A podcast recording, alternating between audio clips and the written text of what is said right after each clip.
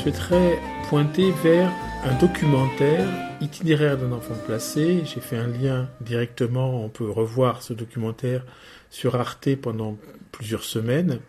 Et c'est un documentaire très rare. D'abord, le fait que la réalisatrice, Katie Rios Palma, ait pu obtenir l'accord de tous, la mère, le fils, les deux familles d'accueil, l'ASE, différents interlocuteurs, sans doute le juge, est en soi exceptionnel. C'est D'autant que euh, le film n'est pas facile à voir, c'est un documentaire difficile. Alors d'abord, euh, je vais relire la présentation euh, faite par le journal Télérama. On ne t'abandonne surtout pas, Martel Jacques, 70 ans, qui s'occupe avec Myriam de Yanni, donc ils sont famille d'accueil, et Yanni est placé chez eux depuis ses 14 mois. Aujourd'hui, âgé de 14 ans, il doit quitter ses grands-parents de substitution qui prennent leur retraite. Du jour au lendemain, il change de cadre de vie pour habiter chez Vlasia et William, un jeune couple, une autre famille d'accueil. Et il écrit, et vous le dit plutôt, euh, Yanni, c'est pire qu'un choc, c'est comme mourir une première fois. Et il est à la fois révolté, en colère, mais aussi euh, rongé par la peur. Et on filme au début du documentaire ce passage de relais déchirant où euh, euh, Jacques donne à Vlasial un petit carnet dans lequel il y a toutes les photos, toutes les étapes de la vie de cet enfant qui a appris à marcher chez eux. Et puis, en parallèle à ce relais d'une famille d'accueil à l'autre, après plus de neuf ans de séparation, Yanni expérimente en parallèle la vie commune avec sa mère, Virginie, sortie de prison il y a un an, et qui réclame la garde de son fils, qui veut que son fils vienne vivre avec elle. Et elle est filmée quand il y a un week-end, un week-end sur deux. C'est un appartement sommaire qui tranche avec la grande maison campagnarde de sa nouvelle famille d'accueil. Et on voit très vite que la cohabitation est difficile.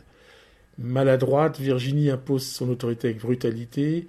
Et puis elle rappelle à Yanni qui demande des nouvelles de son père euh, que bah, son père c'était pas de l'amour et que euh, entre l'envie qu'il avait Yanni de se rapprocher de cette mère qu'il connaît peu et l'amour inconditionnel qu'il porte à sa famille d'accueil, la première, Myriam et Jacques qui l'ont élevé, et ce relais dans une nouvelle famille, eh bien, on voit un garçon qui peine à trouver sa place.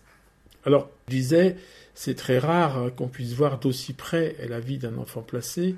Et ce que nous montre ce film, alors, c'est vraiment quelque chose d'important, je trouve, c'est la violence de cette mère.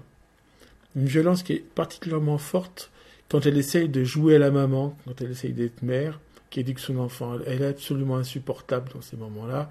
Et le film est dur quand on la voit comme ça, euh, au titre de l'éducation d'un fils qu'elle n'a pas élevé, être euh, extrêmement euh, violente. Mais cette même femme est très touchante dès qu'elle parle d'elle, de sa vie, et quand elle essaye aussi d'expliquer à son fils cette vie, qu'elle peut mettre des mots sur sa violence, et il y a des moments qui sont vraiment extrêmement forts.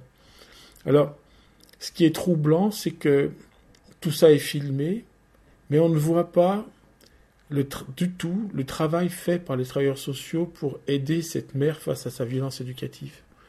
On ne voit pas, alors il est peut-être fait quand même, mais on ne voit pas du tout euh, tout un travail d'accompagnement de la relation.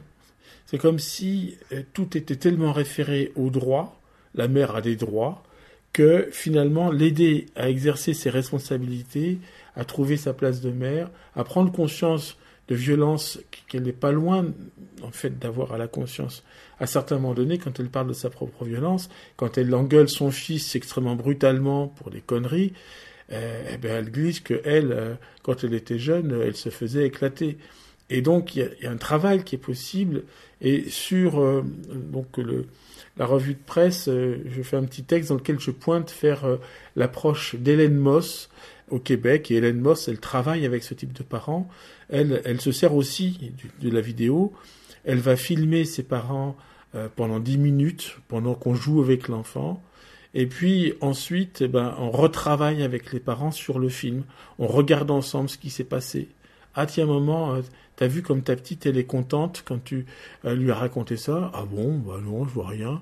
Ben, on regarde ensemble. Et là, tu vois, elle a peur, là. Mais comment ça, elle a peur? Bah, Regarde, tu vois, là, elle est terrorisée.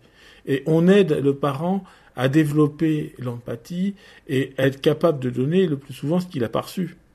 Et donc j'invite vraiment à aller voir, j'ai fait un lien sur le site, l'approche d'Hélène Moss, et puis à réfléchir aussi à cette dérive qui consiste à penser qu'on soutient les parents en leur donnant des droits, des catalogues de droits, des droits qui sont souvent bureaucratiques, mais des droits qui aussi font que les enfants peuvent être ballottés très brutalement. Là où euh, le besoin, aussi bien des parents que des enfants, ce serait d'être aidés par rapport à des relations dont on voit là qu'elles sont pleines de souffrance. Voilà, donc je conseille vraiment vivement de voir ce film, Itinéraire d'un enfant placé sur